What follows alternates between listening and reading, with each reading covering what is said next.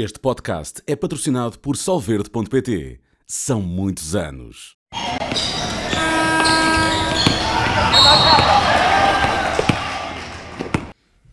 Sejam bem-vindos a mais um episódio do podcast NBA na Sport TV, um espaço de discussão semanal e de debate, onde vamos aos temas, aos tweets do pessoal também lá de casa e depois, como sempre, finalizamos ali com os buzzers, por vezes até mais curiosos e engraçados.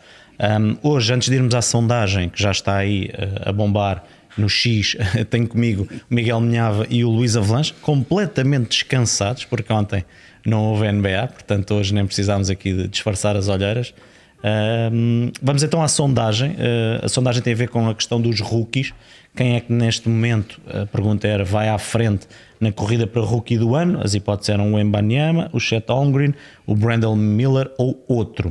Uh, eu confesso que a primeira vez que fui ver e que votei o Embanyama ia destacadíssimo, com 82%, acho que era, e neste momento, e está ali o meu voto também no chat, Green já ultrapassou o francês, está com 50%, o Embanyama 44,3%, depois o Brandon Miller com uh, ali um residual 2,3% e a outra opção também 3,4%. E pegamos nisto para ir ao tema do Miguel, que uh, vai querer falar aqui de da malta jovem e de como é que os rookies têm portado até o momento, não é, Miguel? Sim, em relação ao Embanyama, acho que os franceses, toda a gente sabe que votam primeiro que os outros. Por isso é que ele ah, acordaram mais cedo. Acordaram mais cedo. uh, sim, acho que ainda é muito ainda é relativamente Mas já agora cedo, votem, votem lá, votem lá ali vocês. Eu, eu votei no Holmgren. Você também, Luís? Eu ainda não votei, mas é Holmgren. Então estamos em, em sintonia aos três. Não que o Embanyama não esteja a fazer um, um bom percurso, temos aqui uma amostra de sensivelmente 15 jogos. Um, mas de facto, e, e, se olharmos, e eu queria fugir um bocadinho isso, olhar para os números acaba por ser dizer que um tem 17.3, o outro tem 17.2, acho que podemos levar a discussão aqui de uma forma mais, mais abrangente. Uh, são dois jogadores relativamente parecidos na sua forma de jogar. O Almgrande tem uma, duas grandes vantagens, na minha opinião, que é o facto de, de já estar há um ano na liga, mesmo sem ter competido, parecendo que não Uh, é diferente, tem, tem já uma vivência diferente em relação ao Embanyama e está numa equipa muito melhor, o que faz com que por vezes uh, não tenha que ser tão exposto e, e, eu diria que essa exposição se nota mais na questão das percentagens. Tem sido um jogador muito mais eficaz que o Embanyama, uh, mas também a equipa do Spurs pede mais ao Embanyama e ele se calhar noutro contexto em que tivesse, por exemplo, um jogador como Shea Gilgas Alexander para chamar as atenções, eventualmente não ficaria tão exposto. Mas eu acho é que, e reforçando aqui este, ao momento o meu voto em Holmgren, é que no final vamos ter que olhar para alguns dados para definir o rookie do ano. E se olharmos neste momento eh, para a questão da percentagem dos lançamentos, e é aí que de facto há a grande diferença entre os dois, o Holmgren leva uma vantagem muito grande é injusto, mas enfim, os jogadores também, o seu desempenho individual acaba sempre por ter ou por ser influenciado e a leitura que fazemos por aquele contexto. Mas achas que aí é a seleção de tiro, é a equipa, como dizias, é as é características é dele? A seleção de tiro é assim, o Embanyama, lá está, mas o facto de ele por decidir mais vezes mal tem a ver com o facto de ter uma equipa onde uh, ele tem que chegar à frente sistematicamente, ainda por cima. Uh, a outra figura, vamos dizer assim, dos Spurs é o Devin Vassell que já falhou não sei quantos jogos. Ou seja, em muitos jogos é ele contra o mundo. Uh, daí eu achar que, que ele fica mais exposto. A questão dos turnovers, ele tem 3,5 turnovers por jogo, também tem que ter mais bola na mão. O Almgren não tem tanta bola na mão e eu acho sinceramente que ele também é mérito dele, mas uh, tem-se encaixado de uma forma muito mais uh, natural, diria, uh, no, no, no standard. O Embanyama está a fazer o seu percurso, já mostrou aqui muitas das características que se esperavam dele, a nível defensivo, por exemplo. É um jogador com uma presença e os, os dados dos Spurs com e sem o Embanyama no campo a nível defensivo são muito diferentes para pior quando ele não está, mas o Holmgren também eu acho que, que tem esse, essa capacidade em termos defensivos. Uh, portanto, para já, e olhando só para a questão da corrida do, do rookie do ano, uh, acho que o Holmgren, por estes dados que eu deixei, acho que leva vantagem. E depois queria olhar aqui de uma forma uh, um bocadinho genérica, não temos tempo, obviamente, Sair para deles dois, não é? todos os rookies, resto. mas ver aqui aquilo que foram as escolhas, as, nomeadamente as primeiras escolhas, e fazer aqui um ponto de situação daquilo que tem sido. para recordar, o Embanyama escolha número 1, um, Brandon Miller número 2, Scoot Anderson número 3, Eamon Thompson 4, o irmão a usar uh, a quinta escolha, a sexta o Anthony Black dos Magic, sétima Bilal Koulibaly que está nos Wizards, a oitava o Jarvis Walker que está em Indiana, o nono Taylor Hendricks dos Jazz e o décimo Kaysen Wallace. Isso só para deixar aqui as 10 as dez, as dez escolhas. Destas 10 primeiras escolhas, uh, para mim para já claramente a grande desilusão está a ser o Scott Anderson. Acho que esperava-se que fosse um jogador até por ter estado na J-League que tivesse uma adaptação muito mais fácil à NBA. Não tem sido assim. Eu continuo a achar que um, um jogador de uma posição exterior, um combo guard, se quisermos, que tem muitas dificuldades no tiro exterior, eu acho que numa liga como a NBA. Parte logo de um caminho complicado. Muito complicado. Ele fisicamente, de facto, é um jogador incrível. Obviamente tem muito tempo para melhorar, mas a questão do tiro está claramente a limitá-lo nesta, nesta primeira fase. Os primeiros jogos foram muito difíceis para o Scott Anderson. Ele depois esteve também fora por lesão. E para já, olhando aqui para as primeiras escolhas, claramente é aquele que está abaixo daquilo que, que era expectável. O Brandon Miller, eu diria, muito dentro daquilo que que podíamos esperar, um jogador muito completo, muito versátil. Uh, com os altos e baixos naturais do rookie, e quando falamos dos rookies temos que ter sempre essa. Eu já vou aqui também fazer aqui um histórico de alguns dos, das principais figuras da liga nos últimos anos e daquilo que fizeram nos seus anos de, de rookie. Uh, portanto, eu diria que o Brandon Miller, dentro daquilo que esperávamos, o Alzar Thompson dos Pistons, muito bem, um jogador em termos defensivos, muito bem. Está com média duplo-duplo. Atenção, ele não é um jogador interior e tem 10 ressaltos por jogo, que são números uh, fantásticos. E depois, descendo aqui um bocadinho na lista, Derek Lively dos Mavericks uh, conseguiu agarrar um lugar no 5. Não é um jogador tecnicamente brilhante, mas é um daqueles jogadores que vai a todas e os Mavericks precisavam claramente de um jogador assim, de, um poste. Tentaram, com, por exemplo, com o Javel McGee, o Dwight Powell, eu acho que é um jogador com muitas limitações, e o Lively acabou por ir para um sítio, se calhar um bocadinho, eh, o Economias não teve e para um sítio que claramente precisava de um jogador com aquelas características e, na minha opinião, está a aproveitar. Não acho que ele vá ser uma estrela na liga, mas acho que vai ser um jogador eh, muito competente. Depois, uma nota também para o Jaime Raquez, o mexicano do ZIT. Ehm, de facto, a equipa de Miami tem um olho cirúrgico. Já estamos na 18 escolha do draft, portanto, já não é uma daquelas primeiras escolhas. E vem de mais um grande jogo, acho que foi contra os Bulls, não? Uma das. Uma, uma das. das. É um jogador muito, muito consistente. Uh, também percebeu rapidamente como é que pode encaixar na equipa. Não é a primeira nem a segunda figura, mas está, está a saber se encaixar muito bem. E depois. Um, eh, em relação às outras escolhas, eu diria que não há aqui nenhum jogador. O Tumani Camará, que foi escolhido na posição 52 pelo facto de estar numa equipa modesta, vamos dizer assim, nos Blazers, tem tido muito jogo, é um jogador interessante, um atleta interessante. Uh, subindo outra vez aqui na lista, o Bilal Koulibaly. Se há jogadores, por exemplo, como o Holmgren, que têm sorte para a equipa onde foram parar, eu acho que o Koulibaly esteve, teve azar, porque os Wizards uh, enfim, são o que são. São o que são e, e, não é uma equipa de facto muito. Muito interessante neste momento. E uh, uma nota final para o Podziemski dos teus Warriors acho que tem, tem dado sinais muito interessantes.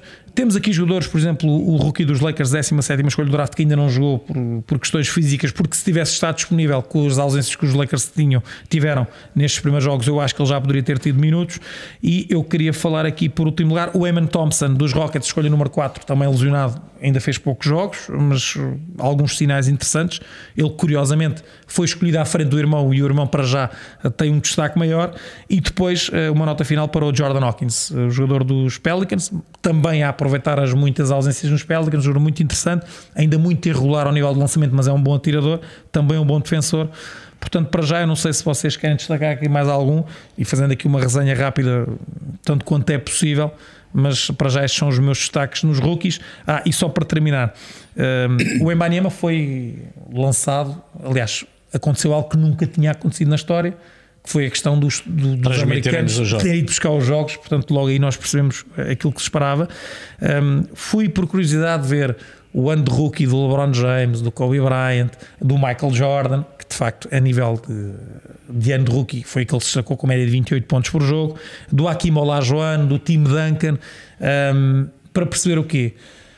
Por um lado, nós podemos ir buscar de modo nu e cru aquilo que esses jogadores fizeram quando chegaram ali. O time Duncan, por exemplo, logo com números extraordinários. Kobe Bryant, média de 7 pontos por jogo. Um, mas há aqui um detalhe: o Kobe chegou muito novo à liga, foi um dos primeiros que chegou com 18 anos. Sim, direto do high school. O Tim Duncan já chegou com outra idade, o Hakim Olajuwon, o Kevin Garnett E aí, dois, três anos fazem toda a fazem diferença. muita diferença. E esse é um detalhe que nós, quando olhamos para o Embanyama, uh, por exemplo, temos que ter em, em, conta, porque os jogadores cada vez chegam mais, mais jovens à liga.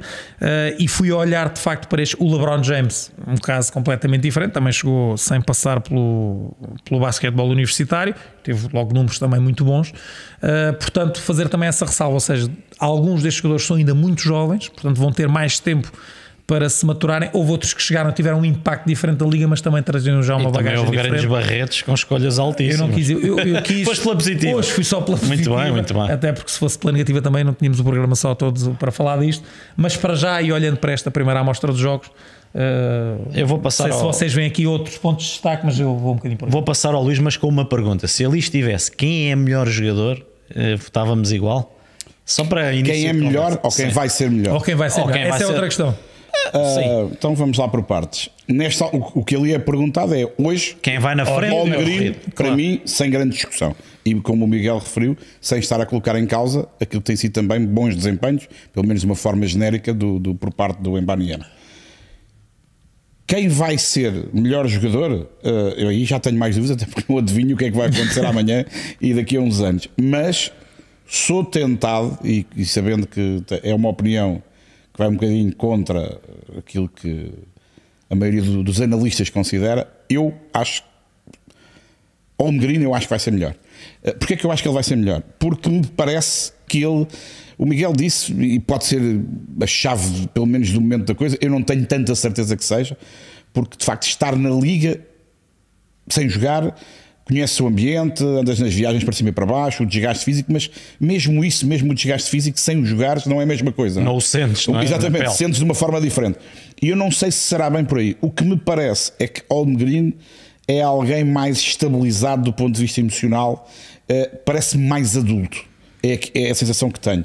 Ah, Parece-me também que isto aqui é uma análise ambígua, eh, porque por um lado costuma-se dizer assim: bom, um jogador miúdo, eh, rookie, chega a uma equipa, se a equipa for muito competitiva, eh, joga menos, tem menos bola, decide menos e, portanto, até é mais fácil eh, ficar ali um bocadinho escondido. Quando estás numa equipa mais fraca, És mais exposto. és mais exposto.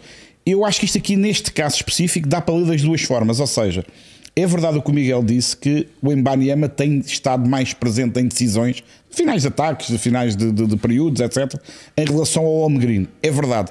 Mas também é verdade, não tem pressão nenhuma de pôr a bola no cesto. Ou seja, tem a pressão própria de toda a gente acredita que ele vai ser uma máquina. É o outro lado da moeda. O outro, o outro tem a pressão porque a equipa, eles já não estão no mesmo nível.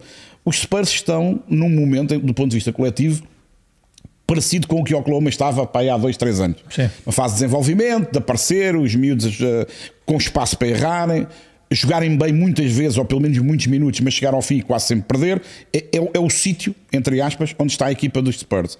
Oklahoma já não está nesse campeonato. Oklahoma está claramente a jogar para ir ao playoff. Para ir ao playoff, e eu acho que eles acreditam, e eu, eu subscrevo a ideia, para ir direto, não é através do play-in, é para ficarem seis primeiros. E isso torna, do ponto de vista psicológico, o- a conversa diferente. Ou seja, o Holmgren não é só é miúdo e tem que ter espaço para crescer. É óbvio que sim. Mas está numa equipa que joga para ganhar, entre aspas, não. Eu acho que não é E para ser onde esse espaço poderá ser E, esse- e aí a coisa que é mais difícil. E o que temos visto é um Holmgren capaz de, nomeadamente aquele lançamento com os Lakers. ah, Não, com os- ah, com os Warriors. Com os Warriors, três pontos. Incrível, não só pela execução, Incrível. não só pelo peso do momento. Exato. E eu acho que aí ele mostra uma estabilidade Maturidade. emocional, uma maturidade. E um lançamento desses dá uma confiança para o futuro Obviamente. incrível. E, e mais, repara uma coisa: aquela, equi- aquele lançamento, em teoria, é para quem? Pois é, para o cheio. Não é para ele, nunca. É, é para alguém que é melhor do ponto de vista de marcar eh, lançamento, De tipo, três, fazer ponto. hum, talvez o Dort. O Dort, eu acho que o o Holmgren, pela falta de experiência, por ser um jogador com umas características dentro da linha do Embaniama muito estranhas, se calhar era o jogador menos lógico para ter aquele lançamento. Aquilo tinha que ser um bocado à meia volta, não podia pisar nem a ainda os pés pequeninos, nem a linha de três pontos, nem a linha, nem a linha lateral. Eu, antes daquele lance, eu achava que era a bola ia para um jogador qualquer, não menos para o Holmgren. E foram para o Holmgren. Ou seja, a equipa, o treinador, a equipa técnica, provavelmente também os colegas, acreditam naquilo que ele já é capaz de fazer com 15 jogos de carreira. 15, nem são 15. E quando foi aquele não eram 15 de certeza. Ou seja, eu acho que ele está muito mais preparado neste momento. E parece-me ser um jogador que aguenta bem o peso que ele também tem, não é igual ao do Embanyama, é verdade, até porque o Embanyama tem o peso uh, fora dos Estados Unidos, a começar no país e dele, o não é? facto de ele ter estado um ano fora também lhe retirou, se ele tem jogado logo Admito entrada, que sim, não é? admito que sim, mas, mas o não ter jogado, eu percebo o que tu dizes, mas o não ter jogado retira parte, mas não retira o essencial, porque Não, claro. andas lá, mas ainda, não foste E obrigado é a fazer. primeiro ano, e é o primeiro ano. E é o dele. primeiro ano. Portanto, eu acho que o, que o, que o Holmgren tem tudo. Depois, o Embanyama lança muito bem, para um jogador gigante lança muito bem, mas o, o Holmgren não é muito mais baixo e eu acho que lança claramente melhor. Acho que o Holmgren faz as coisas com uma estabilidade, não só emocional, mas também técnica, que me parece neste momento num patamar acima do Embanyama. E atenção, o Embanyama ganha ressaltos e sai em drible todo contente de um lado ao outro. Sim, mas o Holmgren também faz isso.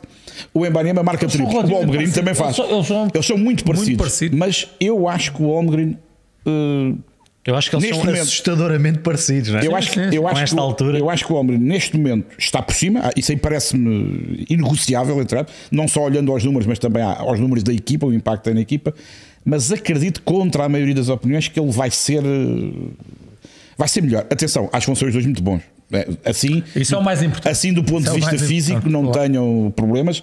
Uh, o, o já teve, não é? Uh, por isso é que falhou a, a primeira época. E são jogadores, todos se podem lesionar, como é evidente, mas jogadores com estas características muito, muito grandes e ao mesmo tempo muito, muito levezinhos, tal como o Zayn era muito, muito pesado, não é?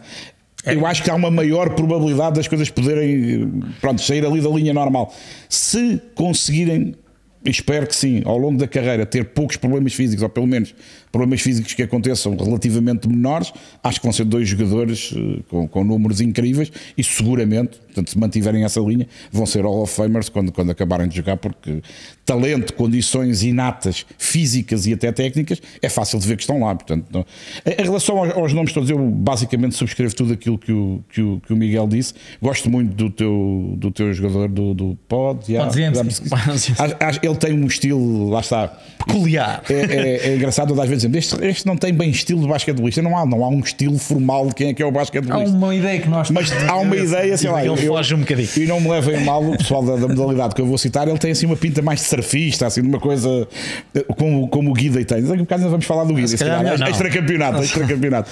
Eu, eu acho que ele é um jogador muito interessante, é muito interessante, é muito perspicaz na forma como joga, percebe claramente quando é que é que acelerar, travar, lançar, passar. Ele tem, acho que é um jogador muito desenvolvido para aquilo que seria expectável num rookie ainda por cima. Este também tem um peso, é o peso de estar naquela equipa e na posição de base ser lá uma rapaziada que até dá uns toques na coisa. Dá uns toques na coisa. Eu, eu acho que ele tem feito um papel muito, muito interessante e acredito que há uma boa probabilidade, até pela idade dos outros e pelos jogos Mas começaram a olhar para ele de outra maneira, não é? Vão começar a olhar de outra maneira. E eu, eu depois creio que o Miguel, eu agora até estou com medo de estar aqui a dizer uma coisa que não é verdade, mas eu creio que o Miguel não falou do base dos Utah Jazz, que eu acho Não falei, não. Muito Jorge. interessante, Interessante. Muito interessante. Sim. O que é ontem, que Não ontem falei porque Jorge. isto é, são, há mais nomes e há mais destaques. É, é evidente que isto, a amostra é, é- é muito curta. Alguns dos jogadores, uns têm jogado mais porque há lesões nas equipas, outros têm jogado menos ou não têm jogado porque são eles próprios que estão lesionados. Ainda é muito cedo, mas eu, um jogador que já está no 5, que no- nos intervalos da chuva vai fazendo ali umas coisas, eu acho que é um jogador. eh, E atenção, eu não me parece que ele seja eh, um base de de raiz. Eh, Parece-me que é alguém ali trabalhado, adaptado para começar a ser um base da NBA. É, é, atleticamente é um jogador forte, eh, não tem medo, que é uma coisa que normalmente os rookies.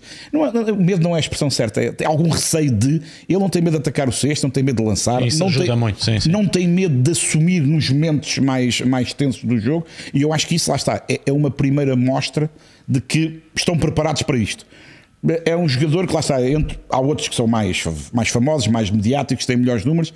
Este parece-me se calhar ser, ele foi 16 ou 18 na, na, na, no, no draft, creio eu, 16 ou 18, tenho Eu ideia. tenho aqui a, Já agora confirma lá só para nós. 16º. Pronto, acertei. Uh, eu acho que este pode ser um daqueles que aparecem em todos os drafts, que não está ali nos 5, 6 primeiros e que pode vir a ter uma carreira À sério. acima daquilo que é expectável. Embora, lá está, um jogador que é a primeira escolha, a meio, também não pode ser considerado um jogador vulgar, não é? Mas esse, eu, eu- eu destaco este porque entre aqueles que o Miguel não, não, não falou, parece-me aquele que está a ter já mais impacto. Depois, obviamente, há ali muitos bons jogadores e isto é assim, nós normalmente olhamos para os dois, três primeiros, mas depois a, a NBA não jogam só três em quatro, todos os anos. Sim, há muito e normalmente jogadores. o segundo ano é um ano fundamental de confirmação e de onde eles já, Sim, sim, já sim. lidaram com a liga durante uma temporada mas aqueles inteira. Certamente há logo- alguns que estão aqui que ainda não tiveram a oportunidade. Claro que, são, que têm, têm estado e continuidade, enfim. Mas eu, eu acho, mais uma vez, eu, eu, eu acho que muitas vezes o pessoal, "Bom, este é o melhor draft dos últimos não sei quantos anos, é o pior, é o que tem jogadores que vão mais. Eu, eu- eu nunca tenho bem essa. eh, Não, mas no início estamos a ver muito potencial, Exatamente, não é? o potencial é que eu vejo. Agora, se Daí a depois, 5, 10 anos é evidente, que não é? Aí faz o balanço. É o para é o balanço. difícil, pelo menos eu não consigo ir por esse caminho. Eu acho que olhar e ver o potencial, eu vejo ali de facto em muitos, e potencial acima da média. Agora, depois, se estão nas equipas certas, se os treinadores acreditam, sem problemas físicos, se não têm, isso depois é uma. É, é um não é bem uma lotaria, porque isto não tem nada a ver com lotaria, tem a ver com qualidade e com capacidade de, de fazer as coisas no momento certo, mas há, há muitos ses que são, é- são necessários colocar na, na balança, e eu, nesta altura, sinceramente, não consigo ainda eh, apontar este vai de certeza, aquele não, com exceção destes dois rapazes. que me É parecem, só para dar aí uma. Chega, até para depois passarmos para o próximo tema. E nós, antes de, do Embanyama chegar à NBA, lançámos aqui o que poderia ser a carreira dele. E uma das coisas que eu falei, e estava-vos aí a ouvir e concordo com tudo, é que de facto, e concordo com o modelo, que é ir buscar os melhores para as piores equipas, porque foram que tiveram pior registro, portanto, para as fortalecer. Mas depois, um jogador como o Embanyama, se não for forte de facto men- mentalmente, ele vai perder inúmeros jogos. Se calhar vai, já perdeu tantos Não jogos é este só ano. perder. É, pois, É com cada carroça. Daí que eu achar que muitas vezes Mas eu acho é que muito isso estava difícil. previsto, ele, ele- ele- ele tinha que saber isso, não é? Não, tudo bem, mas saber é uma coisa, depois é Eles passar. até começaram ali com aquelas duas vitórias em Phoenix, o jogo começam com 3-4, mas a partir daí tem sido uma desgraça. Mas eu acho, eu Mas- acho que mas essa olha- parte é fundamental, o aguentar esse, Deixa-me só dar uma nota. esse impacto eu, eu- negativo. eu, por acaso, eh, a equipa agora vai numa série de derrotas, nem sei quantas são, são várias. Ou que são 11. ou 10 ou 11, ou, ou ganhar um jogo pelo meio, já não tenho a certeza. Mas eh, eu, sinceramente, eu acho que uma coisa é olharmos eh, de forma nua e crua 10 derrotas seguidas. número de vitórias, número de derrotas ou 10 Três, derrotas doze. seguidas. Oh, 3-12. É mau, ok. Mas é, Tiveram assim, 3-2. mas é assim, eles tiveram alguns jogos em que levaram doses eh, a sério. próprio Popovich. Mas tiveram vários jogos, tiveram Foram vários competitivos, jogos se bateram. em que foram competitivos, ou pelo menos em determinados momentos do, do jogo, e quando estou a dizer momentos, não é dois lances, nem três, E é. dessas três, duas são a Phoenix, não é? estou-me agora a recordar. As duas Sim, em sim, Phoenix. sim. Eu, eu acho que eles tiveram, tiveram momentos de grande qualidade. Ou seja, uma coisa é tu perderes e perderes sempre por 20 ou 25 e começa o jogo e estás a levar, eh, sei lá, tipo a, a Chicago, um 22 e não sei o quê, e aquilo, o jogo começa e não tem história nenhuma. E tu aí podes dizer, bom, perderam, que era expectável, mas não conseguiram de início a fim eh, ser minimamente competitivos.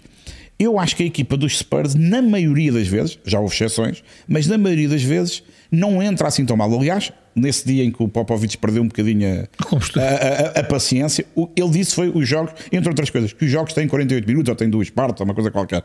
Ou seja, ele próprio, na crítica, e eu acho que ele, ele deve medir bem aquilo que diz, não é? ele sabe bem o que é que está a fazer, mas ele, ele separou os momentos, ou seja, a equipa nem sempre joga mal. Agora é assim, é uma equipa jovem, é uma equipa que tem um jogador principal que é muito peculiar, que chegou há meia dúzia de dias, que se está a habituar. Depois o Vassell tem falhado vários jogos, por exemplo.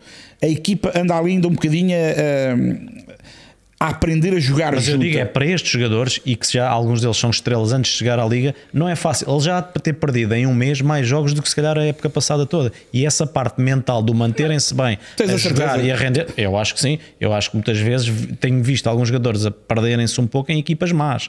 Eu, acho, eu isso- acho que ele não, não estava sequer na melhor equipa francesa, não estava a disputar a Euroliga. Mas, mas não perdia tantas. Sim, não perdia tanto. Então perdia 10 jogos 10 jogos seguidos, não deve ter perdido. Mas eu, eu acho que isso 3, não é. 12 era o pior registro para a da Liga Francesa, deve ser, digo eu. Mas é assim, alguém está surpreendido pelos Spurs Não. terem este registro ou terem perdido 10 jogos seguidos? Eu acho que nem eles. Agora, como é evidente, o treinador compete-lhe a ele antes de todos dizer: Ok, nós não estamos aqui, não é época para ganhar, mas não podemos andar aqui a passear e a perder e a facilitar. Eu entendo isto.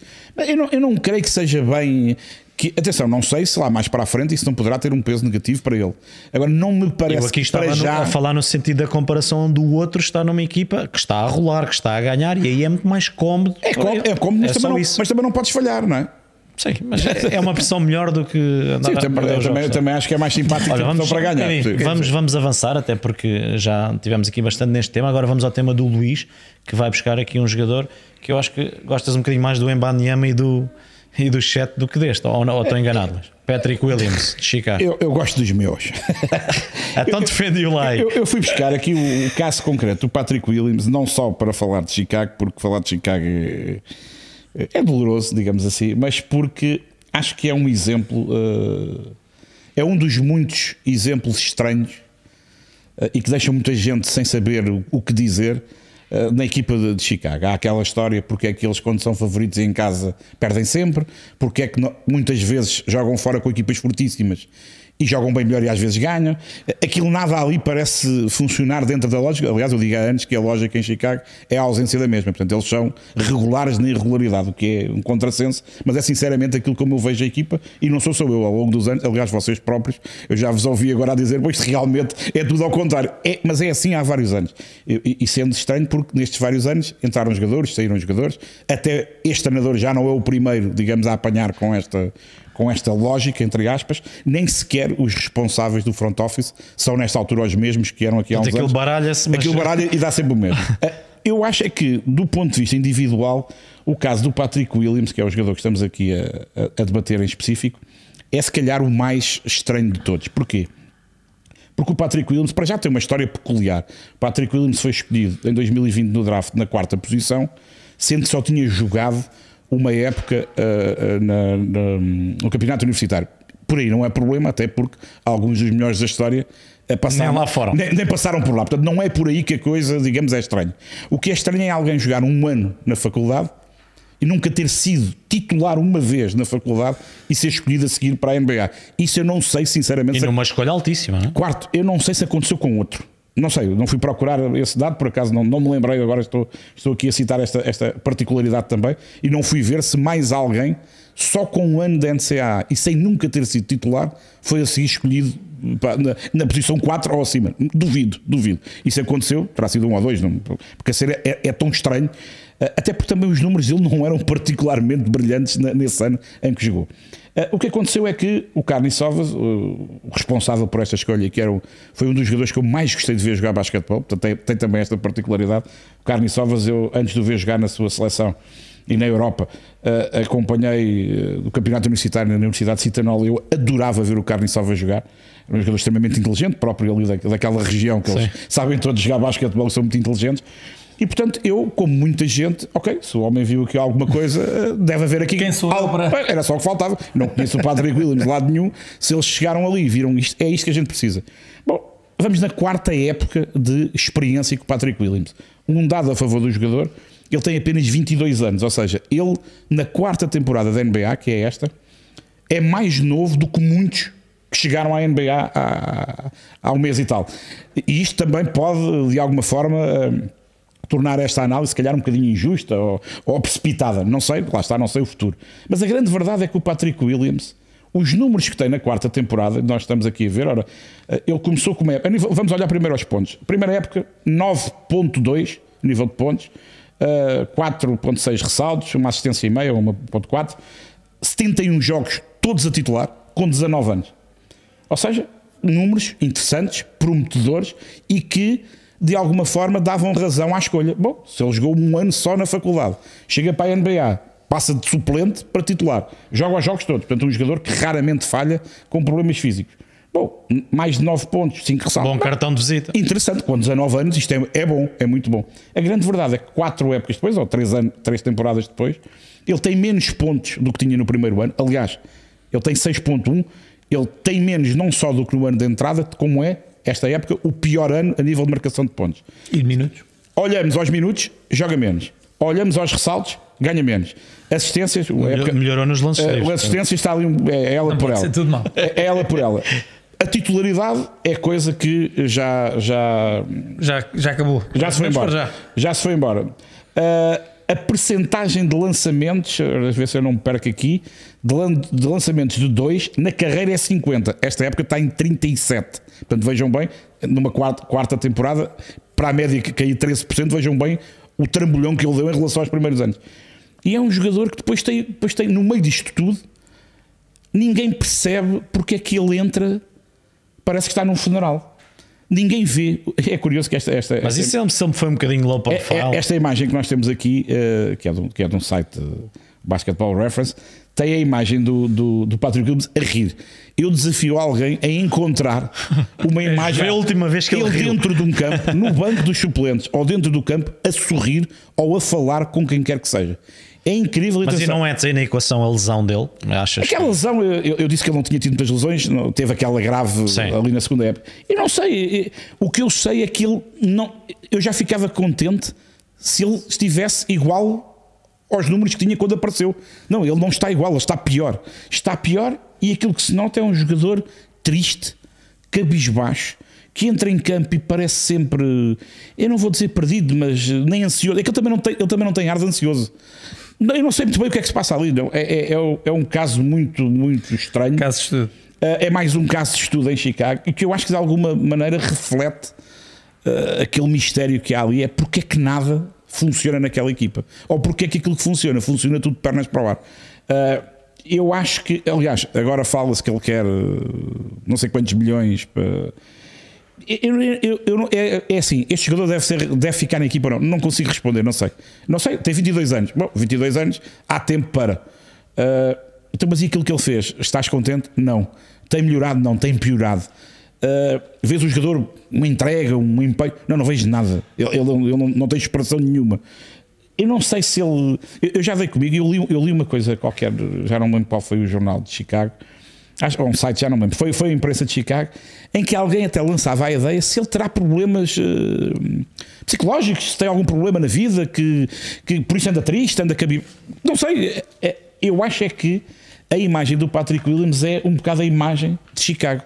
Eh, e atenção, se for preciso, no próximo jogo entra, pega na bola e, e tanto marca um triplo, como faz afundanças incríveis. Ele tem momentos que, efetivamente, quem olhar para aquilo diz assim: epá, atenção, com esta. a comparar ao Kawhi. Exatamente. quando chegou Quem, quem- quem olha, quem olha, Era na parte de não sorrir. quem, deve ser, deve Estou ser. na parte de não jogar. Quem, quem- quem olha, Esta eu acho que não tem nada a quem, quem olha, e, por exemplo, em dois ataques vê ele pegar na bola um triplo sem espinhas de frente, dos cantos, não tem problema nenhum. A seguir pega na bola, rouba a defender, porque ele também consegue defender, sai campo fora a driblar, vai ao outro lado, um, dois e afunda por cima de, de um adversário qualquer. Quem vê isso, é lá, cuidado.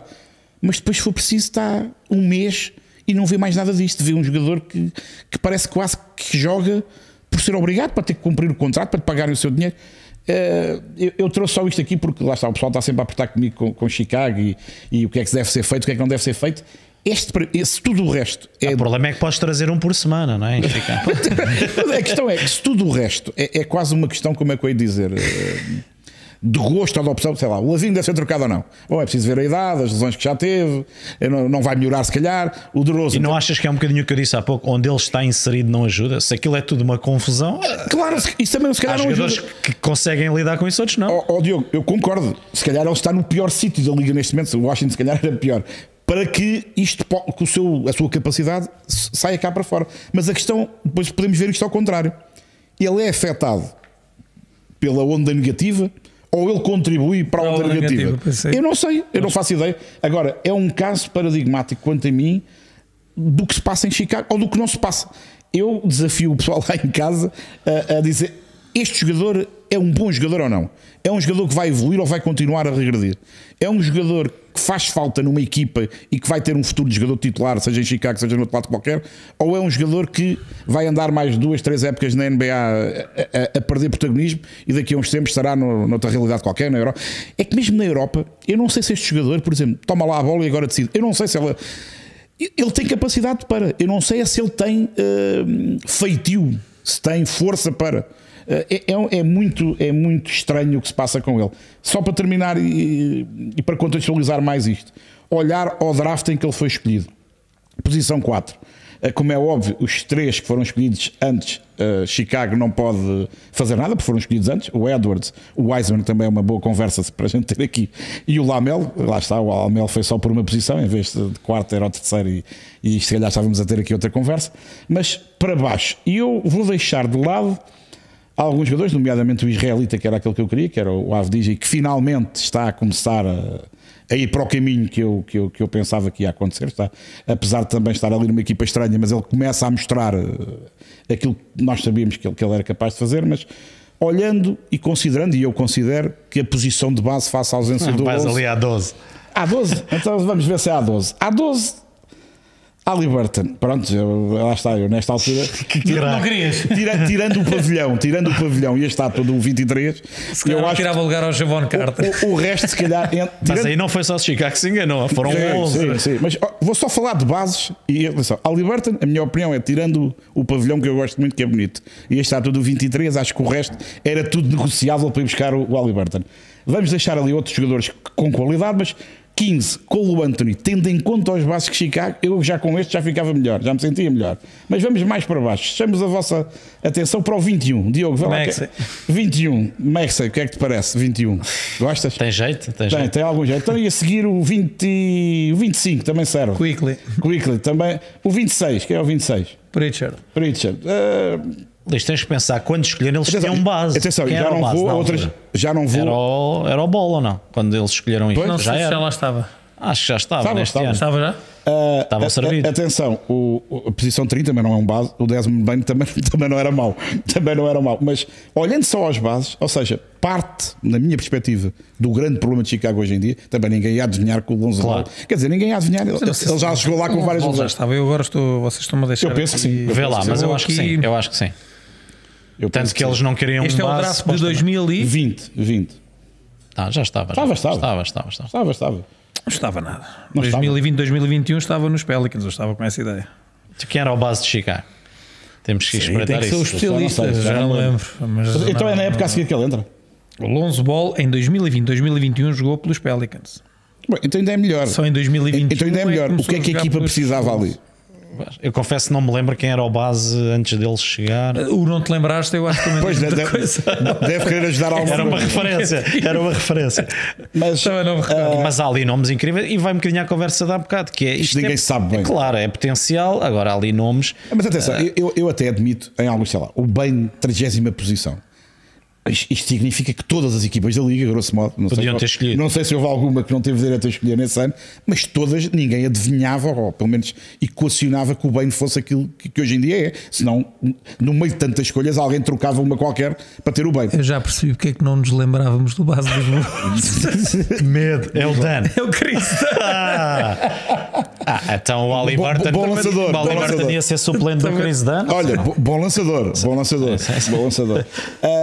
Eu, eu- acho que, sendo verdade que ninguém sabe o que é que lá vem, há, há tiros mais estranhos. E o que eu acho que Chicago fez ali foi, de facto, um tiro Arriscado mesmo. arriscadíssimo, arriscadíssimo, porque podemos dizer assim, quem escolheu o Wiseman também foi ao lado. Não, o Wiseman se calhar foi mais, não teve bem a ver. Não encaixou bem também, Eh, Exatamente, mas foi mais um encaixe. Mas há inúmeros casos assim, de coisas que correram bem, outras mal. São tantos jogadores, tanto Olha, potencial a entrar e a para a sair. frente. Temos que andar, Mas, mas, mas Bulls têm alguém, muito para falar, alguém na posição 4 que nem sequer na faculdade tinha sido protagonista, ao ponto de não ter sido titular uma única vez, é no mínimo Bom, questionável. Olha, Então deixa-me só dizer Diz, uma diz. coisa em relação ao Patrick Williams. uh, vais fazer, vais fazer entrou jovem, que, que entrou muito novo na liga, que até não entrou mal, mas nunca me entusiasmou.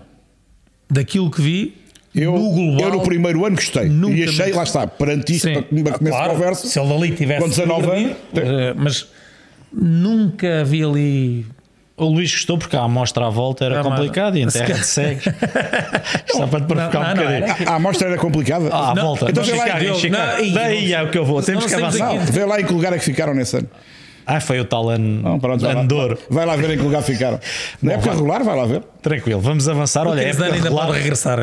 Vou, vou pegar na deixa aqui da fase regular. O meu tema pode ser mais rápido, não há problema nenhum. Tivemos boa discussão até agora, boa conversa. Eu, eu quis trazer aqui algo que, eh, porque ser início da época, a, a comparação e, a- e tenho muitos amigos e vocês vão ter também. Ah, NBA, nos playoffs é que é.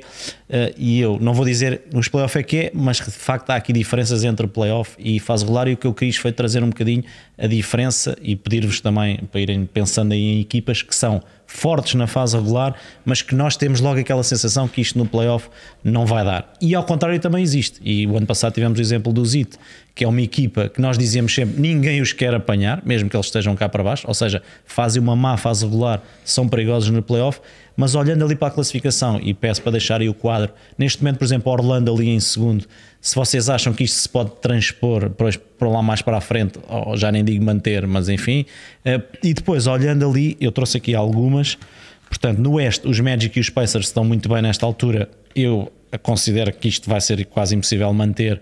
Uh, e não são equipas de playoff. E quando eu digo playoff, o que é que eu quero dizer? No playoff, os jogos uh, são mais intensos, são, é mais, são mais lentos, no sentido em que a coisa é mais pensada, mais trabalhada, mais preparada e mais defesa. No caso ali dos Pacers, é evidente que eles que eles olham um pouco para esse lado do campo uh, e há aqui vantagens em relação à fase regular. Então, historicamente, e há equipas que fizeram um caminho muito difícil vindo lá de baixo e chegando inclusive a títulos, mas é por isso que nós nos lembramos delas, porque não é o normal.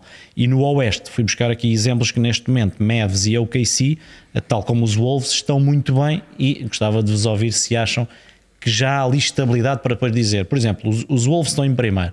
Eu não, eu não acho que eles vão sequer à final da NBA, ou seja, há equipas que eu acho que rolam muito e bem na fase regular, porque o jogo é diferente, porque a preparação é diferente, as viagens, tudo mais, equipas mais jovens, equipas que atacam bem, e isto quando chega a doer, eu acho que há aqui equipas que, que não se vão aguentar, ao contrário, vejo ali os Clippers e os Warriors, que são equipas mais adultas, mais de playoff, que eu acho que quando a coisa é, é a sério, tem, tendencialmente podem melhorar. Agora, a verdade é que o caminho depois é mais difícil, não é? começando cá em baixo, jogar fora, ter que jogar contra os melhores, mas gostava de lançar um bocadinho só aqui este tema, vamos ser rápidos porque os outros temas foram demoraram mais, mas vocês acreditam neste pessoal que está e se lembram de equipas dessas, que são, por exemplo, os Memphis, grandes fases regulares, sempre em segundo, terceiro, do Oeste, nunca chegaram longe. Mas Memphis, o jogo é diferente. Memphis ano passado perdeu na segunda ronda com, com os Lakers. Eu olhando aqui para. para Mas não acham que é totalmente momento. diferente é, o jogo? Os Kings foram um bom exemplo ano passado também. É, terceiro lugar na época regular. E saíram logo à primeira. Perderam contra os Warriors. Mas lá está, porque apanharam os Warriors que estavam Sim. mal, mas é uma equipa madura. Eu não te quero tirar a moral, mas eu não sei se os Warriors vão ao playoff. Não, não. É, eu ia dizer mas eu não estou com moral. Não estou com moral. Não estou. Porque acho que, ou seja, não estou com moral. Acredito que se eles lá chegarem que sejam insustados. Isso é verdade. Mas nesta o problema é fase, uh, não sei se é tão seguro que eles vão lá estar. Mas lá está. E porquê que não? Porque é que são perigosos chegando lá e... Mas eu até acho que este é ano... interessante. Mas é, eu este ano eu acho que... E também com isto do, do In-Season Tournament, ou seja... Se eu o ano passado sentia que algumas destas performances abaixo do esperado tinham a ver com o tal desvalorizado da época regular, eu já tinha, e mesmo antes do in-season, eu já tinha ficado com a ideia. Aliás, os responsáveis dos Clippers disseram: temos que levar a fase regular a sério. Foi uma, uma, das, uma, das, uma das grandes conclusões que eles tiraram em relação às últimas épocas. Foi de facto, olharam e, e perceberam: isto não chega. Ligar Juntarmos o, o pessoal Pô. durante 15 ou 20 jogos e depois isto corre bem.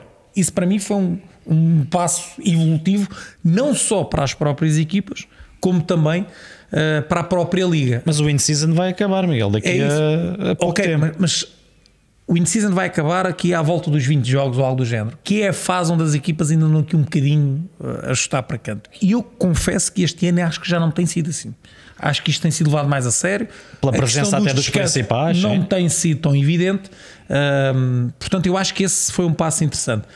Em relação àquilo que dizias, uh, Orlando, uma excelente surpresa, também não me acredito que, que vão ser isto tudo, ou não me acredito. Eu acho que Filadélfia e Miami, por exemplo, que fez uma péssima época regular e mesmo com a lesão do Tyler Hero, está ali em terceiro lugar com 10-5 e está até uh, a uma distância interessante, digamos assim, dos, do, dos Celtics que vão em primeiro, mas empatado com todos os outros que vão ali no, na perseguição. Mas, por exemplo, os Pacers não os veja fazer um playoff não, não, se lá chegarem como deve ser. Eh, aquilo que tu dizias é verdade. Não só o jogo é diferente, eh, não, não, não muda completamente, mas muda em alguns detalhes e a forma como se encaram os jogos e como eles são preparados são especificamente por uma equipa, há uma, uma preparação completamente diferente uh, e nesse aspecto a questão da experiência também é, é importante.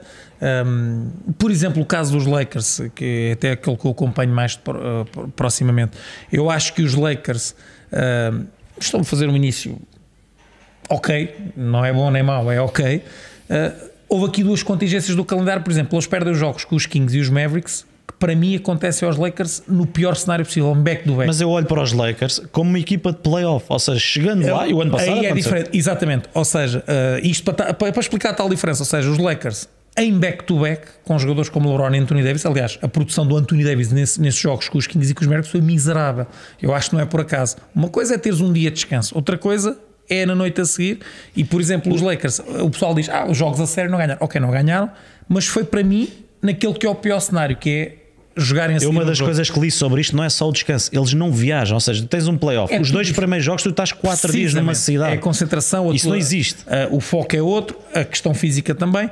Por isso, eu concordo contigo. Há aqui equipas, de facto, para já. Os próprios Ma- os Mavericks ganharam esse jogo aos Lakers não me convencem. Uh, confesso que não me convencem e acho que os Lakers, aliás, se o Reeves não- e o LeBron não fizesse turnover provavelmente os Lakers até tinham recuperado 20 pontos no último período, que é uma coisa incrível. Mas uh, concordo contigo, acho que há aqui equipas, os Timberwolves. Olha que eu. Para ser levados eu mais a sério. Eu acho que já. Não sei. Acho que tem ali. O Anthony Edwards está, está a evoluir bastante. eh, isto falando aqui de uma forma genérica. Mas se calhar das equipas que nós olhamos para já nesta altura um bocadinho mais desconfiados, eu os Timberwolves já não desconfio assim tanto. Luís, muito rápido. Há equipas de playoff e equipas de fase regular. Eu percebo a questão, percebo o que vocês dizem em defesa dessa, dessa hipotética diferença. Eu não sou muito chegado nessa conversa. Uh, percebo, obviamente, que num contexto de duelo em que pelo menos são quatro jogos com a mesma adversário e com não há back-to-backs, não há viagens ali durante uns dias. Eu acho que aí o que vem mais ao de cima, primeiro, qualidade dos treinadores, claramente. O dedo. Claro. Claramente. claro. Miami, o que fez o ano passado, e sem nenhum desprimor a ver para os o jogadores, tem essencialmente a ver, a ver. com o treinador.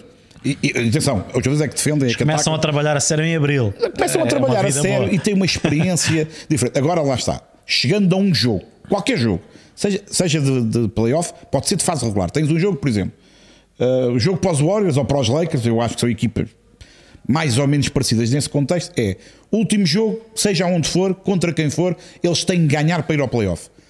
É o pior adversário que se pode, é dos piores que se pode apresentar. Porquê? Porque eles têm os jogadores do melhor da história.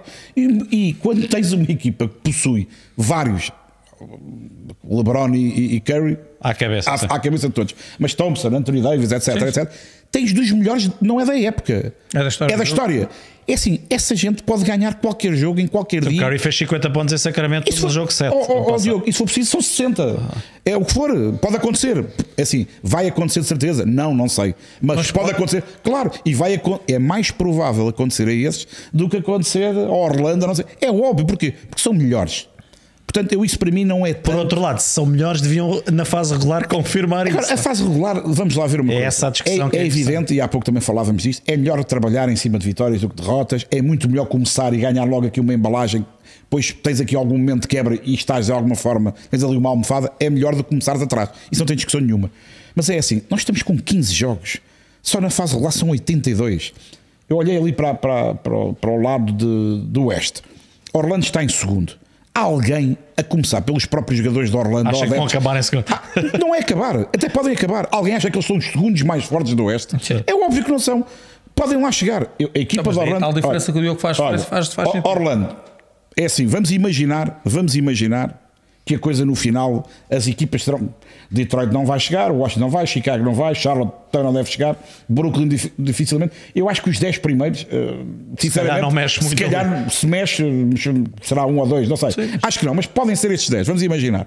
É muito, possível. muito sinceramente, eu acho que num, num confronto de playoff, numa série de playoff, eu vejo eh, Orlando favorita com os Knicks, lá está, vocês sabem que eu acho que os Knicks não são nada. E por- se calhar com os Ox ali mais nada. Me- não, nem com esses, porque se for preciso o Triângulo pega na bola e marca 50 Eu, por pontos. acaso, o Magic, os Knicks, não vejo nada aos Magic. Agora, agora, Indiana, Indiana, eu concordo com vocês. Isto é mais engraçado agora. Mas é assim, mas se eles chegarem ao playoff e continuarem a ser o melhor ataque da liga, não é assim tão fácil. Pode dizer assim, mas, Mas a também é a pior é- defesa. Pois é, mas se, eles podem, mas se eles forem a pior defesa e o melhor ataque, eles ganham. Luís, e no playoff tende mais Há o mais ataque ajuste. a cair e tende, e tende mais a defesa a reforçar aqueles que são bons a Jogam defender, mais a minutos, reforçar. jogam mais minutos os melhores, a rotação é menos, eh, menos E os jogos são profunda. muito mais preparados. Os Não- ataques tendem a ser mais pausados e se tu estiveres quase só a viver na percentagem de lançamentos de 3 pontos, tendes a ficar pior. complicado. É evidente, é evidente. Mas eu acho que esta equipa de Orlando, se chegar ao playoff, não sei se chega, e se chegar numa boa posição, com exceção de Nova York, eu acho que eles podem ganhar. Aliás, até acho que eu acho que eles são mais equipa que os Knicks. Ah, Indiana, lá está. Mas eu não os vejo a ser favoritos com ninguém. Ninguém. Mesmo tenham o fator casa. Porquê? Porque depois lá está os tais ajustamentos. Eles não são melhores que os outros. Mas é uma equipa interessante, que está bem trabalhada, que está a jogar bem e que está confiante. concordo com o Miguel. No Oeste, Minnesota já não me parece nada assim. Para já, porque Minnesota, apesar disto ter sido discussão durante os últimos anos, curiosamente a discussão acabou. Já não vejo ninguém preocupado deles jogarem. já funciona tudo. Não, dois grandes agora já não é problema nenhum. Aliás, até podem meter lá o Nazarito pelo meio, ninguém se chateia. Está tudo bem. Eles para já têm um dos melhores jogadores ofensivos da liga, indiscutivelmente, e que se quisesse, se ele quiser e se a equipa quiser, a gente não interessa mais nada, ele vai ser o melhor marcador da liga. O Anthony Edwards vai ser o melhor marcador da liga. Se quiser e se a equipa quiser, é. Uma equipa que tem Towns, Gobert, o Narzavide, que vem de fora, mas com, com- ajuda a ter ali os tais dois gigantes sempre a funcionar. E depois tem, tem outros. Mas o Anthony mas- Edwards, bem. eu já nem vou falar dos outros. É uma equipa, cuidado, isto não é fugaz. Estou a dizer que eles vão ser campeões, estou a dizer que vão chegar ao playoff é e ganham todos. Porque defendem muito. Porque defendem, porque têm jogadores mais experientes. Essa para mim é a coisa, diferença. coisa que Orlando não tem, são mais experientes, estão mais batidos, estão mais habituados a estas coisas. É um cenário completamente distinto. Estou a dizer que vão ganhar? Não, não estou a dizer. São favoritos? Também não são favoritos. Mas é, é um contexto completamente diferente. Sendo que, ainda assim, eu olho para o resto do Oeste e também não consigo dizer que se eles jogarem, mesmo com equipas que agora estão cá abaixo, Lakers e Golden State, exemplo, Clippers, e Clippers, é assim, eles vão ganhar eles. Epá, não, não sei se vão ganhar e se Os- calhar, se perderem, eu não vou ficar E os, admirado. china, os chinês na época passada, já no playoff, foram muito interessantes. Frente a Denver, perderam, mas os estavam É, é uma equipa é diferente. Se calhar é para diferente. terminar, o melhor exemplo disto que É estivemos a discutir é Denver, melhor equipa da época regular, campeão ano passado. Portanto, é importante ter o fator casa e ter consistência ao longo da época. Mas esses são sempre Mas está o exemplo de Miami do outro lado. Equipa que foi através do play na última oportunidade. Eu acho que resumia isto, a beleza bons. da NBA. É É, isto, é é isto. nós estarmos aqui a olhar para ali Mas e olha, não sei o que é. Denver são sempre bons e só não estão em primeiros e sem nenhum desprimo para o Minnesota por uma razão simples. É que o Murray se lesionou, senão eram, Mas obviamente aí estavam sempre Também os primeiro. outros têm lesões. Eu, Está bem, mas se não estavam lá, se não estavam lá. eu aí dou sempre barato. Bom, vamos então avançar. Eu acho que, pronto, e temos tempo porque os temas é o que leva aqui mais. Agora vamos rapidamente aqui. Este é o eh, meu. É, este é o do Luís, o pessoal lá de casa sempre a contribuir. E o Luís trouxe aqui uma mensagem do Ricardo Santos. Luís. É, é, eu andei à procura e ach- achei este curioso. porque, Primeiro, mais uma homenagem ao pessoal lá de casa. Neste caso, eh, expressa pelo Ricardo Santos, que diz: eh, já nem sei em que dia que foi, nem em que jogo, só estou a ouvir o jogo. Mas foi às 5h45 Mas da manhã. tá pode ser overti- overtime até às 8, que é a hora que sai do trabalho. Portanto, nós já estamos numa fase em que há pessoal, já não é o estar a ver, que eles dizem, estou a estudar e a ver, estou não sei aonde e estou a ver. Não, este faz melhor. Este não está a ver, está, Está a a, trabalhar e está a ouvir. Portanto, isto já é televisão com, com rádio pelo meio. Eu não me lembro de alguém ter dito alguma vez que só estava a ouvir. Aqueles que estudam, se calhar também devem estar a ler qualquer coisa e, e a Certeza. ouvir. É, isto basicamente é, é, é aquilo que tu dizias. É por isto que há milhões de pessoas no mundo loucas pelo basquetebol e pela NBA. É aquilo tudo que nós temos estado aqui a falar, estas incertezas todas, estas oscilações para cima e para baixo. Mas depois é a paixão que todos nós temos por isto e que leva alguns, eh, mesmo a trabalhar, outros é a estudar, este é a trabalhar, nem vê, mas está a ouvir. Isto é, é- eu acho que é uma prova provada, passa a redundância da paixão, do gosto que as pessoas vão tendo, e cá em Portugal também, cada vez são mais. Eu quis eh, salientar isto em tom de brincadeira, mas mais uma O vez. Ricardo aqui representa, Representa aquela o, o bolo todo e queria, através do Ricardo, mais uma vez agradecer ao pessoal que está lá, está lá em casa, porque isto é de- eh, os jogadores é que jogam. Nós até estamos aqui a pensar a passar o podcast para as 4 da manhã. Claro, se é para vamos ter mais avisar. pessoal que está a trabalhar e que participa. Isto é, é- Quem joga são os jogadores e quem faz o jogo é os jogadores e os treinadores. Uh, nós aqui somos só veículos de transmissão, mas depois isto, é, isto interessa.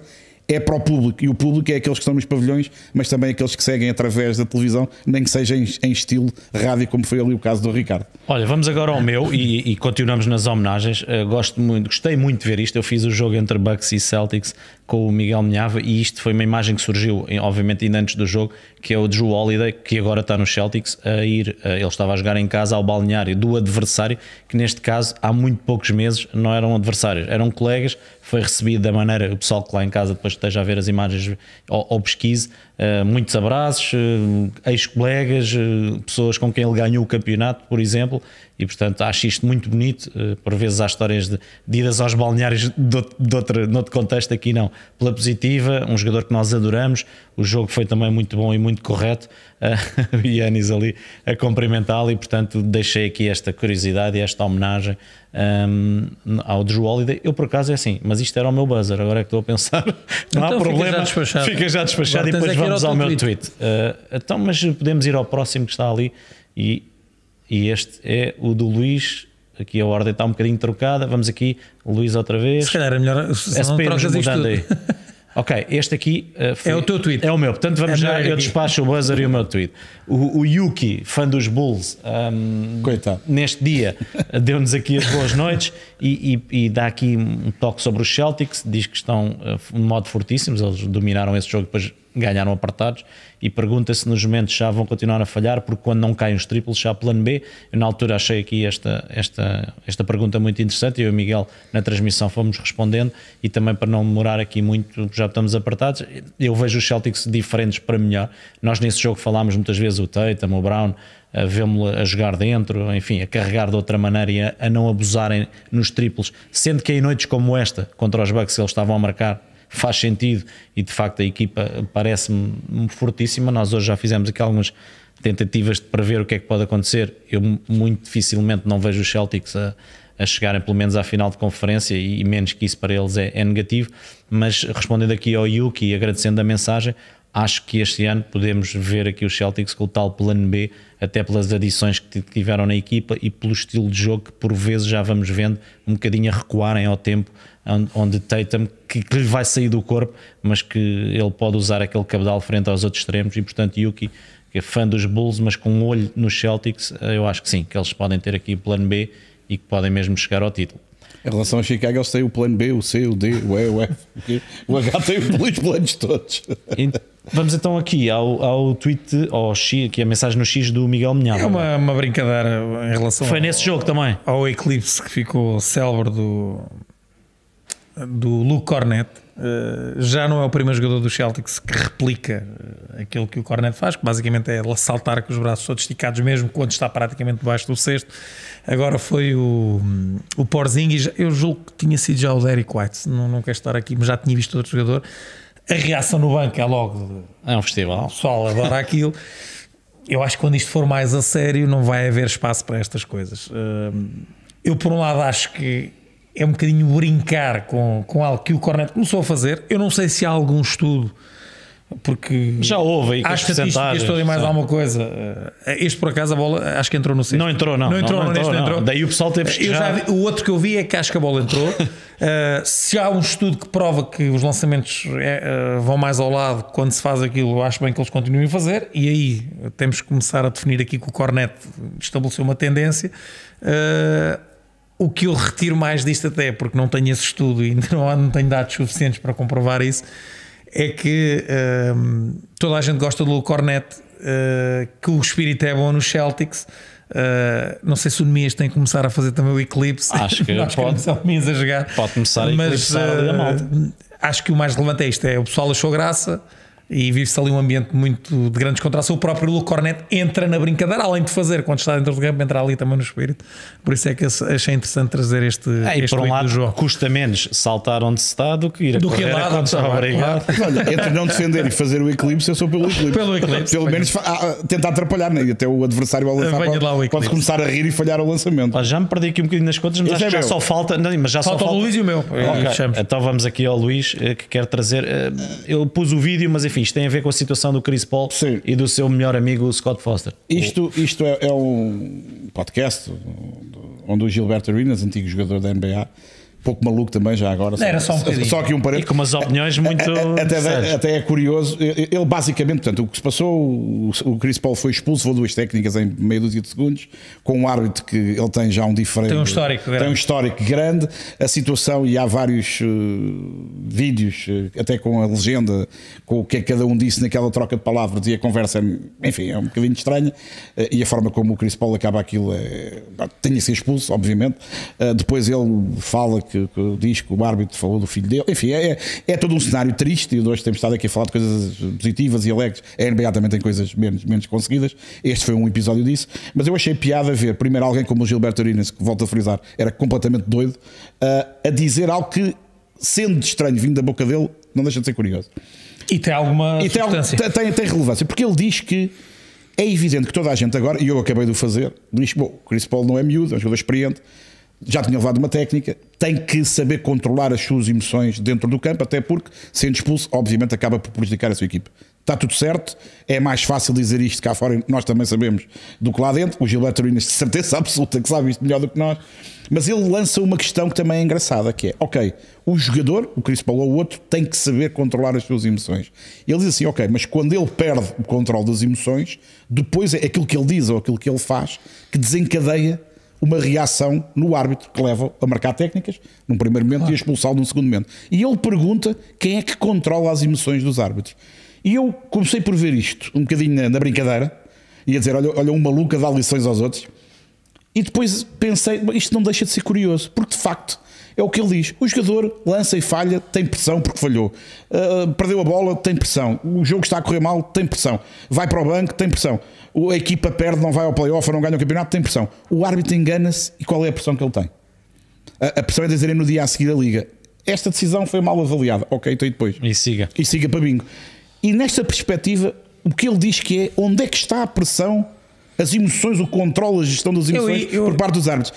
É um tema que, parecendo abstrato, tem- merece de facto alguma reflexão e não é muito linear. eh, Mas leste só assim, eu li também numa questão de o árbitro também tem que ter controle emocional, ou seja, Claro, claro. tem que ser uma- controlado e tem que ter controle. perante Não uma pode. primeira abordagem do jogador, Não pode pode logo para a técnica, claro. técnica, e pode a forma como o árbitro reage pode desencadear no jogador Obviamente, um obviamente. outro tipo, É enquanto isso, é o árbitro isso. pode servir também de elemento apaziguador Exatamente. e de conseguir e o que ele diz é que o distribuir técnicas, e alguns árbitros são, em detrimento de outros, muito levado a resolver logo o assunto. É uma, uma, Mas é são fácil, estilos também. são estilos, mas vai logo técnica, lá está.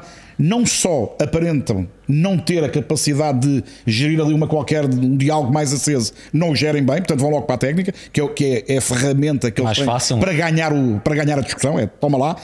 Mas depois é o que o Miguel está aqui a dizer e que diz o Gilberto Arenas.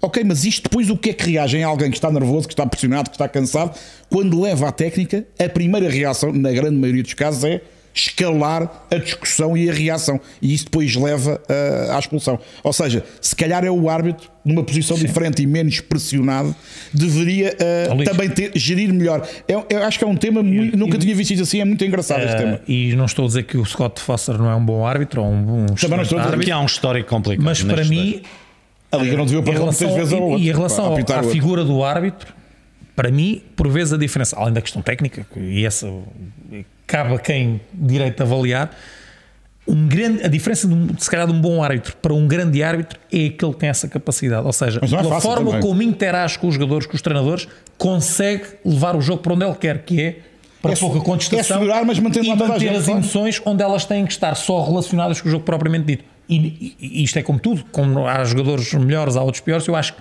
a diferença do- de um bom árbitro para um árbitro de top é aquele que às vezes, na forma como aborda o jogador, o desarma. Desarma atenção, no nós bom estamos- sentido. ou seja, estamos- Exato. E consegue estamos dizer que não podes Miguel, e o jogador. bom árbitro sabe que ao apitar uma coisa vai haver uma reação do Obviamente, jogador. obviamente. Pode até E a afastar-se forma, um como, e a forma como ele encara isso e depois consegue. Eu já, eu já vi duelos espetaculares entre jogadores e árbitros e que o jogador, que, até num primeiro momento está. Acaba depois- com a viola no saco, é verdade, é explicado, verdade. E, e estabelece ali uma relação que tem que ser de confiança. Isto às vezes os adeptos mais eh, que os árbitros. Não, não. Não, não tem que ser amigos, mas tem que haver uma relação. Quanto mais cordial E for a profissional relação, também, melhor claro. para o árbitro e para o jogador. E atenção que nós, eu concordo com isto tudo, atenção, não estamos a dizer que não deve. eh, que não, pode, não é? Não, e tem que haver expulsões. que haver, há, final. há pessoal que, que pisa, pisa ao risco, pisa ao risco, amigo, vais-te embora. Mas esta, esta, esta nuance que o Gilberto Urinas lançou, de que primeiro quem é que controla as emoções do- dos árbitros. E depois, como é que os árbitros não percebem que ao avançarem logo para o castigo mais pesado estão a suscitar outra reação mais violenta do jogador? É, é uma abordagem interessante e vindo de quem vem eu ainda achei mais, mais curioso. Olha, vamos para terminar também de uma abordagem eh, interessante, mas que não surpreende, não é, Miguel? Sim, eh, e também vou aqui, eh, se calhar, deixar a coisa numa perspectiva que eu acho que, que a, maior, a maior parte das pessoas não tem, nomeadamente, eu disse ele aqui a falar na Luz, que é um amigo meu lá do Barreiro, que ainda por cima é fã dos Knicks, nós temos também que- Temos que ter alguma, alguma, temos que ter alguma compaixão. alguma compaixão de perceber o momento, perceber o momento. Eh, e ele brincou comigo a dizer eh, que ah, isto agora os adeptos já não podem, os adeptos podem vaiar. Podem e devem, e devem. Isso aí não é gostar a questão. Aquilo que eu entendi, o Popovich, além de todo o sucesso que teve ao serviço desta organização, ele para mim é a cara da organização dos Spurs nos últimos É, é cara e o resto. é tudo. É tudo. É tudo. E eu não vi isto como o Popovich a dizer coitadinho do Kawhi, não pode, ver, não pode levar uns assobios, ele fica triste. Não é nada disso. Se há coisa que esta organização foi, além de ser uma organização vencedora, o pessoal agora mais novo, se calhar não os vê assim. Eles estão a fazer o caminho das pedras, mas eh, durante anos Há muita gente que gosta da NBA por causa desta foram organização. campeões e para mim isso é que eu- e não podemos não podes agora argumentar senão a gente Passamos acabar o o tempo. programa o jogar basquetebol para mim esta foi a equipa a equipa do time Duncan, do Ginobili e Tony Park, o jogar, o jogar o jogo coletivo. Há um vídeo no, no YouTube que é o Beautiful Game que, é um, que explica um bocadinho o, o que é que foram os Spurs ao longo deste ano. Ou seja, não estou a dizer que foram a melhor equipa, dizer que é jogar de forma coletiva. Para mim, foi a equipa que mais me encantou. E além de tudo isso, além de terem ganho campeonatos, foram ao longo desses anos e têm sido uma organização perfeitamente exemplar. Há um episódio, é o de Kawhi quando saiu. Mas nunca senti da parte da organização algum desrespeito para com o Kawhi. Algo que E se não calhar até podiam.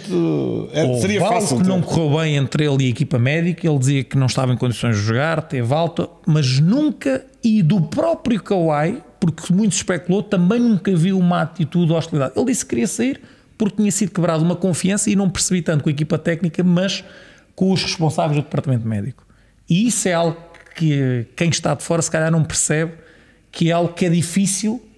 Eh, ou seja, a partir do momento que tu não confias no teu médico ou em Pois é. quem trata ti, Vai correr mal. não há hipótese, está tudo estragado. E, tru- e, eh, tratou-se de uma troca. E, o, o- e voltando aqui para fechar, o Popovich não foi, não subiu o Kawhi, coitadinho, que ele agora. O Kawhi ganha milhões de dólares, é milionário, Tem que se aguentar. já foi campeão da NBA, já foi MVP das finais, nomeadamente ao serviço dos San Antonio Spurs. E para mim, aquilo que o Popovich fez foi uma coisa: eu nunca vou perceber, a não ser que haja, um, lá está, a tal eh, um desabafo infeliz, um desrespeito para com a equipa ou para com os adeptos, eu isso nunca vi. O que eu sei é que não faz sentido um jogador que jogou 7 anos aqui, que foi campeão MVP das finais, ser hum, pior tratado do que outros que nunca estiveram sequer ali. Isso, Não lhes deram nada. isso não faz sentido nenhum. E o que o Popovich disse é: nós, ao longo destes anos, fomos uma organização diferente. Eu faço questão que sejamos uma organização diferente e eu quero que os adeptos da nossa organização sejam também diferentes. Foi assim que eu li. Eu, eu, Ele diz lá, isto não somos nós. Não somos nós. E, ou seja, portanto, não é. Eu acho que muita gente viu, ah, estavam a assobiar. com-" Não tem nada a ver com isso. E, e para mim, nem tudo o que o Popovich faz merece o meu. A maior parte das coisas que ele faz, eu identifico muito. Primeiro com o conhecimento dele do jogo, pela forma como conduziu os grupos que teve.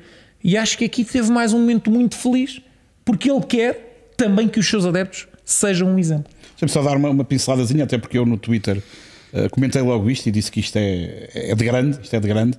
Eh, e houve, houve pessoal que entendeu, quanto a mim, mal aquilo que eu queria dizer. Primeiro, Eu acho que a mensagem rapidamente é, é mal interpretada. é, é, é também mal aqui. Primeiro, ele está nos lances livres de ser assobiado. Deve ser assobiado, está a jogar contra a equipa dele. A questão não foi o assobiarem na linha de lance livre. A questão foi veiarem sempre alguém, como o Miguel disse, esteve lá há sete anos, deu o que deu à organização. E mesmo que as coisas não tenham acabado bem, e não acabaram, eh, eu acho que é um assunto que nunca foi devidamente, e se calhar nunca será devidamente Mas esclarecido. eu acho que isso é uma questão de respeito é, se calhar, à respeito própria organização. Das partes, das partes. Exatamente, E- precisamente. E, o Uns que ele fez e Exatamente. ajudou a equipa durante sete anos, isso não se apaga. Os problemas eles devem saber, nós não sabemos, com exatidão. O que ele ganhou lá, o que ele ajudou a equipa a crescer, o que ele, as alegrias que ele deu aos adeptos, isso não se apaga. E portanto, o respeito eu acho que é é notável, como foi há pouco daquilo que tu trouxeste também, Diogo, do Drew Holiday, em Portugal. Então, mas vai ao balneário dos outros, foi ao balneário dos outros, não teve nenhum problema. A equipa dele não o chateou por ele ter lá ido. Os outros abriram-lhe a porta e receberam bem. Top, top. É, é tudo Esse top. disse. Esse E é um grande jogador, é um grande homem. é tudo, tudo espetacular. é um- e aqui, é ainda só fantástico. para finalizar, este gesto só é possível também em alguém como Popovich. Não é um treinador qualquer, não é uma figura qualquer que se levanta, pa- o jogo para. Esperem aí, trabalho. esperem aí. Pega no microfone micro. e fala, dirige-se a 20 e tal mil pessoas, adeptos dele pediam também. Pediam, Vaial? pediam todos vaial. Pois. Alguém vaiou. Era só o que E foi faltava. contra muitos dos. Exatamente, todos, mas contra muitos. Ou- nomeadamente os que estavam a vaiar, não é? Portanto, isto é de grande e isto, eu escrevi isso, houve pessoal. Isto para mim é, é, é diferente de ganhar, de ter vitórias É estar e ter acima títulos. de qualquer- É estar por cima disto tudo. Pessoal, Mas isto, é- isto é mais importante do que ser campeão. Não, ser campeão pode ser campeão uma vez, mas isto é um gesto que vai ficar. Os títulos também vão ficar, mas isto é um gesto que daqui a 50 anos alguém vai se lembrar disto, porque isto nunca aconteceu, pelo menos que eu tenha ideia, e é, é- é desarmar toda a gente. É fazer bom uso do estatuto que tem. Exatamente, isto só uns é que conseguem fazer porque isto não se ensina nem se treina. Isto tu tens esta capacidade, tens este poder ou não tens. E o Popovich tem e sabe utilizá-lo como poucos ou como ninguém. E eu acho que isto de facto é um, foi um momento Mais um. incrível. Não é da NBA, isto é um momento do desporto. É uma coisa que de facto foi muito bonita só- e, e- espetacular An- mesmo Antes tempo. de fechar, duas notas muito rápidas. É estranho para mim porque o Kawhi já lá voltou várias vezes e não me lembro de ter acontecido. Não, mas foi sempre. Foi, Foi sempre assobiado, sempre, mas, mas pronto. desta vez foi exagerado. E agora exageraram. E, e outra coisa, eu lembro-me, não é a primeira vez que ele pega no micro. O Dirk Nowitzki, quando vai aqui a última Ah, sim, vez, sim. ele disse: faz favor, aplaudir este Mas aí, senhor. mas aí é num contexto Tá bem, mas é, é- positivo. mas Mas aí é- estava a jogar contra ele, também top, é verdade. É top, é top. Pronto, ficam então as nossas despedidas agora sim. Eh, o podcast já vai aqui um bocadinho eh, alargado, mas foi uma discussão certamente interessante. Esperemos lá para casa também e voltamos a marcar encontros numa próxima oportunidade. Até para a semana.